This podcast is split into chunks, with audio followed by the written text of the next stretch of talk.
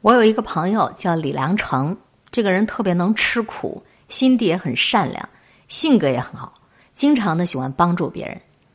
李良成在乡下有一个远亲，家境不是太好，良成就把亲戚刚上小学的孩子接过来，并且资助这个孩子上学。孩子呢也非常努力，每天学习到很晚。梁成担心这孩子太累，还经常的劝孩子：“你早点休息。”前些日子。学校老师打电话让梁成过去，问了一些很奇怪的问题，眼神也特别怪异，有点吞吞吐吐、欲言又止的意思。梁成的心粗啊，没有多想啊。过两天，梁成替孩子检查作业，无意当中又看到了孩子的一篇作文，顿时就惊呆了。作文当中有几句话，大概的意思就是：这个社会啊，为什么如此不公？为什么有一些人一天到晚什么也不干，却吃香的喝辣的？比如我大舅李良成，他们一家人每天除了看电视，就是逛街购物，却总是有花不完的钱。有钱人就是好啊，想买什么就买什么。李良成当时看这孩子写的作文啊，心里就特别特别的堵，他很想把这孩子揪过来，对着孩子的耳朵大吼一句：“你是个死孩子呀！”什么叫你大舅一天到晚一家人什么都不干，一天到晚什么也不干的是你爹是你妈好吗？正是因为你爹妈一天到晚什么也不干，才把你们家日子混成这个样子。你大舅怕耽误了你的学习，都快累成狗了，你居然都看不到。然后李良成呢，终于就明白了老师那个眼神为什么会那么奇怪。李良成呢，最终也不可能对孩子说句什么，也不可能骂孩子。也怕伤害到孩子，他跟我聊起这件事儿的时候，我也就惊呆了。我想不到的是，这么样一种对于生活、对于社会的畸形的心态，是什么时候开始悄悄的就侵袭了孩子的心灵了呢？说完这桩事儿之后，再跟您说一桩，在深圳的时候啊，我就深切的体会到了一个人心态的偏激。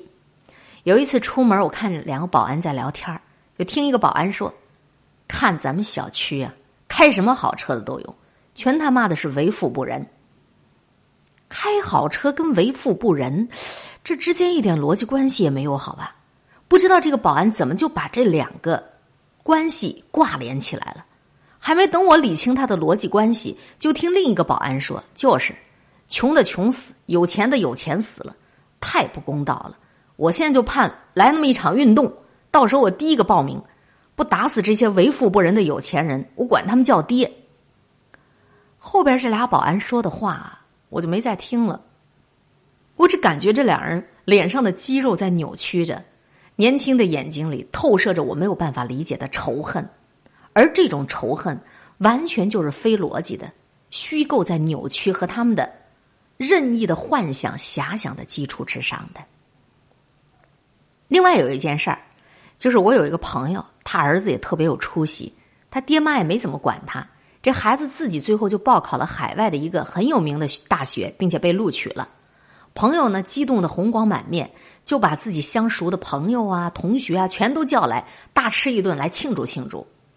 正在亢奋之余，吃饭的席间又有一个多年的老朋友，突然间就冷冰冰的扔出一句话：“国外的学校根本就不看考分好吧？给钱就让上。”有钱人就是好啊，想让自己孩子到哪儿上学就能到哪儿上学。这朋友被堵得特别厉害，很气恼的就辩解：“哎，不对啊，你说的那是一些野鸡大学，我儿子上的这可是名校，凭本事考上去的。这学校招录可严了，我儿子还得的是全额奖学金呢。”对方扔过来一句话：“都一样，国外学校都一样，给钱就让上的。”我这朋友气得都想打人啊！但是知道自己儿子表现太好，已经引起公愤了，能够做的就是赶紧的、立马的、麻溜的起身买单，把这顿饭给打发了，走人。多年的老交情，咱也就到此为止了吧。我上面说的这几件事啊，都有几个共同特点，这几个共同特点就是在自己空想、凭空臆造一些仇恨，甚至不惜修改事实。第一个故事当中的李良成，他并非是一个土豪，他真的是每天累得像狗一样的。自打他把他亲戚家的孩子接过来，他其实等于多判了自己几年的苦役呀。他完全没必要这么去做，他只是觉得自己家里家庭条件比这个亲戚家要好，不想耽误了这孩子将来的学业。可万万没有想到，这孩子他根本就不领情。之所以硬说我大舅他们一家人一天到晚什么也不干，他只是为了人为的制造不公平的借口，给自己的心里的愤怒来建立一点依据罢了。现在李良成拿这孩子的教育束手无策，他已经把他接来了，他不能再把他送到乡里边去啊。可是如何告诉这孩子，你这观念是扭曲的呢？恐怕也不是一件容易的事儿，弄不好反而会起反效果。再说深圳那家小区。有多少挥金如土、为富不仁的坏土豪，我不清楚。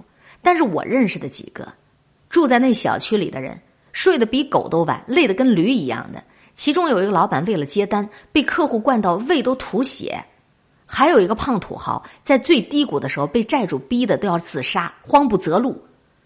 如果他们知道有人如此痛恨他们，他们一定会大哭起来。我们这钱也不是从天上掉下来的，也是靠自己辛苦挣来的。最后那个儿子上了一个海外名校的朋友，这事儿还真是错在他。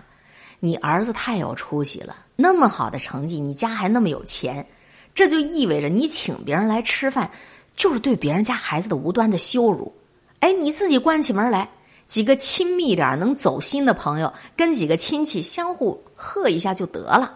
你非要昭告天下，把别人心里的悲愤郁闷全都勾起来，当然人家要修理你了。只是这个修理的理由，不重视事实，太过于扭曲了呀。去年回深圳的时候，看望过几个当年的朋友，其中有一个就是当年照顾过我的姐姐。当年她研究生毕业，直接进了省级的政府机关，可是男朋友去深圳打拼，引发的她热血沸腾，就毅然决然的辞职而去，想上演一幕深圳爱情故事。可万万没有想到，她去了深圳，她的男朋友却因为一连串的失意。最终没有办法立足，回到了三线小城市，让家人走关系，弄了个事业编制。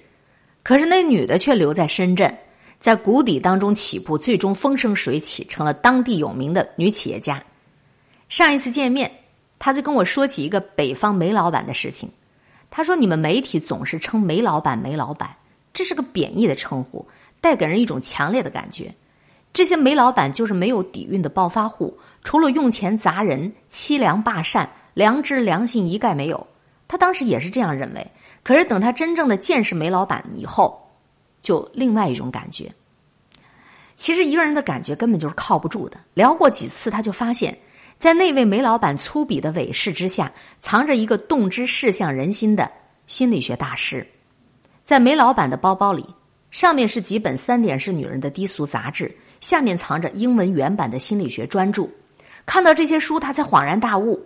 是的，这位满口粗话的煤老板，管着几万号人，没有点内功底子，怎么可能呢？他之所以表现的如此粗鄙，一来是他的环境当中有些人好这一口，二来是社会公认他没文化，他为什么非要跟所有人抬杠呢？我这位姐姐当时就深有感触的说：“人呐，不怕不努力，不努力那也是你人生的权利，凭什么非要努力啊？做个平庸之辈又招谁惹谁了呀？”怕就怕你自己不努力，你还要扭曲臆造，无端的贬低别人的付出。这个世界不欠你的，也不欠任何人。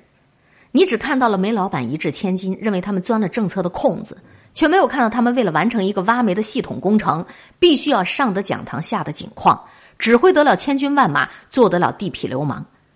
你只看到了别的女人小蛮腰，你没有看到别的美女日夜挥汗在健身房。你只看到了别人逛街购物心神气爽，你没有看到人家辛苦劳累打拼奔忙。不努力不是你的错，可是你不努力偏又愤世嫉俗，于是你的脑子里就日渐扭曲了。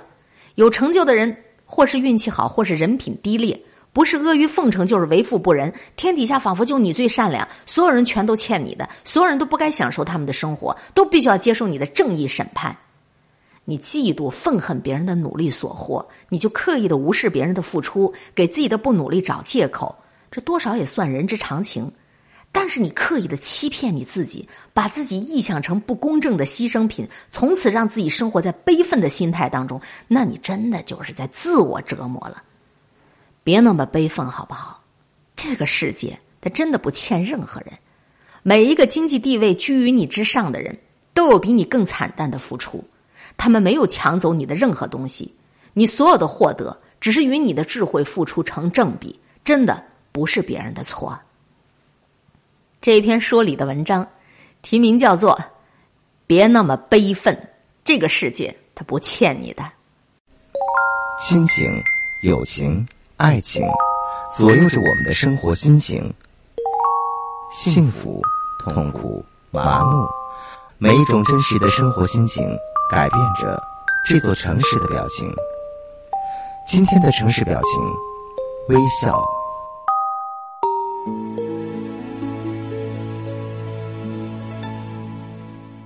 如果你过得不够好，如果你觉得自己很糟糕，你可以想办法从自己身上去找原因。你没有必要觉得这个世界欠你的。你就是再怎么悲愤，世界也不会被你唤醒，太阳还会每天照常升起，到了晚上，霓虹灯还是会亮起来的。别那么悲愤，这个世界不欠你的，你周围所有人也都不欠你的。若说你自己过得不好，你只能说是你自己欠了你自己的，你自己对不住你自己的人生啊！来听 S.H.E 的这一首《好人有好报》。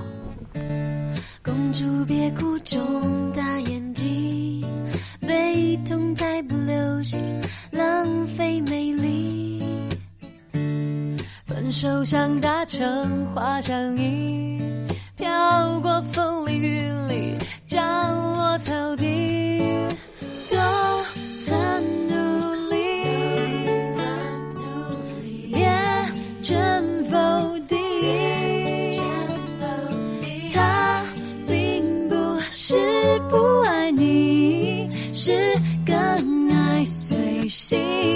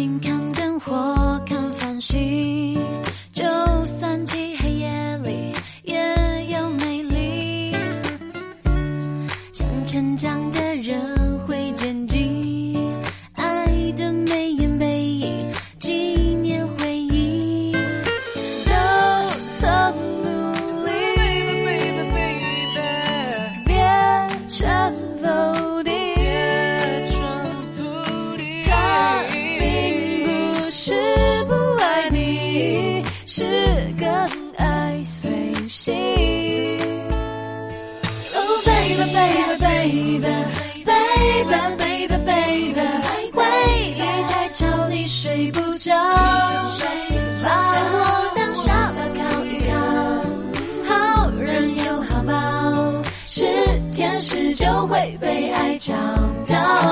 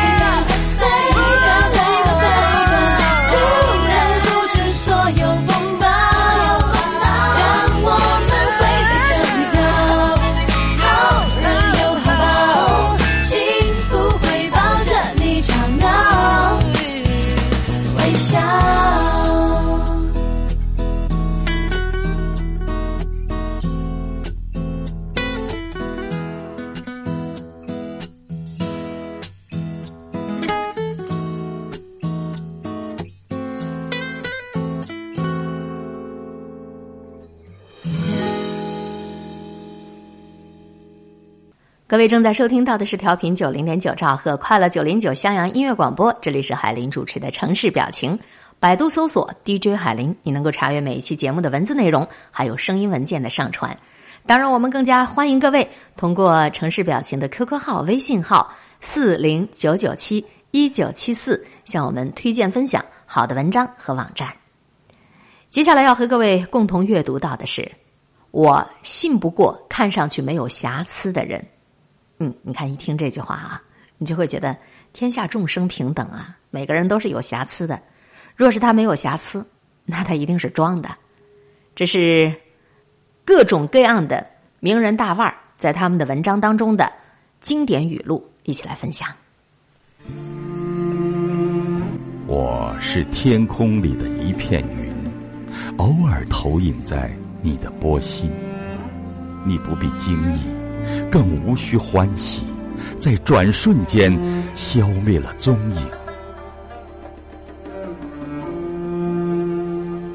你我相逢在黑夜的海上，你有你的，我有我的方向。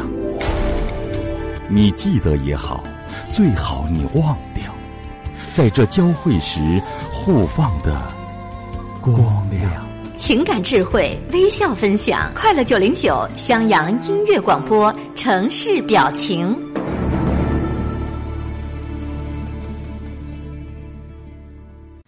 白岩松在《阅读与人生》当中写：每年有一个月，去保证安静的地方，回到自己的内心，让自己经常有发呆的时间，了解生命。每年都要休息一个月，宁可少挣点钱。在这背后是一种对生命更透彻的理解。小野就算选错，人生也不会毁了。这篇文章当中，他写：“我并不是多么英明的爸爸，知道孩子未来的道路。我只是真心的相信，大人一辈子做这么多错误的选择，真的没有比较高明，不会知道哪一个选择是真正正确的选择。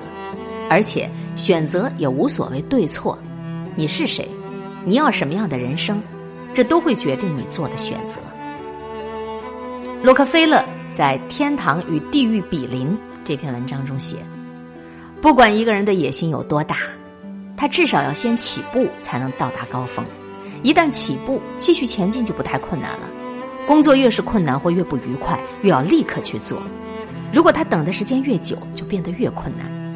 可怕，这有点像打枪一样，你瞄的时间越长。”你射击的机会就越渺茫啊！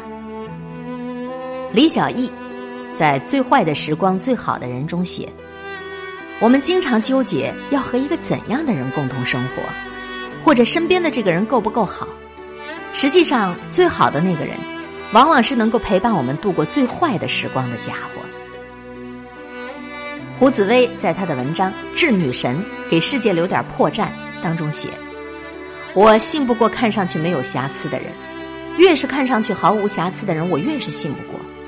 毫无破绽的人生，背后一定藏着一个巨大的漏洞。这就像所有陈旧但经典的华服，里衬里都缀着肮脏的虱子。几乎所有的完美，都是尚待识破的骗局。再来看灰姑娘的文章，尊重这个不可思议的世界。尊重合理的一切并不困难。困难的是尊重不合理的一切，能够克服这种困难，它本身就是一种伟大。武志红《七个心理预言》里这么说：阴影和光明是一样的，都是人生的财富。